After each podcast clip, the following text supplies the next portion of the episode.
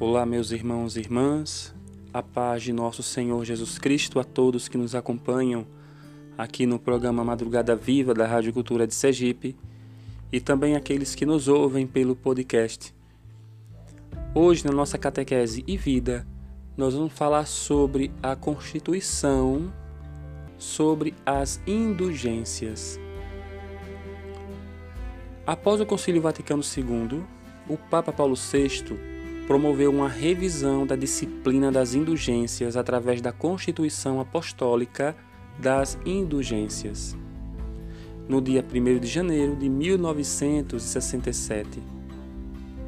As indulgências deixaram de ser contadas em dias, meses ou anos, passando a ser somente indulgência parcial ou plenária. A Constituição Apostólica Doutrina das Indulgências, ensinando toda a verdade sobre essa matéria, começa dizendo: A doutrina e o uso das indulgências vigentes na Igreja Católica há vários séculos encontram sólido apoio na revelação divina, a qual, vinda dos apóstolos, se desenvolve na Igreja sob a assistência do Espírito Santo enquanto a Igreja, no decorrer dos séculos, tende para a plenitude da verdade divina, até que se cumpra nela as palavras de Deus. Dei verbo número 8. Assim fica claro que as indulgências têm base sólida na doutrina católica, revelação e tradição.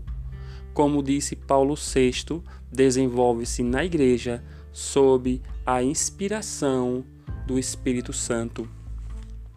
Conforme o ensinamento da Igreja Católica, indulgência é a remissão diante de Deus da pena temporal devida pelos pecados já perdoados, quanto à culpa, que o fiel, devidamente disposto e em certas e determinadas condições, alcança por meio da Igreja, a qual, como dispensadora da redenção, distribui e aplica com autoridade o tesouro das satisfações de Cristo e dos santos. Embora no sacramento da penitência a culpa do pecado seja perdoada, tirada e com ele o castigo eterno por motivo dos pecados mortais, ainda permanece a pena temporal exigida pela justiça divina. E essa exigência deve ser cumprida na vida presente ou depois da morte, isto é, no purgatório. Uma indulgência oferece ao pecador penitente meios para cumprir essa dívida durante sua vida na terra ou oferecer pelas almas do purgatório.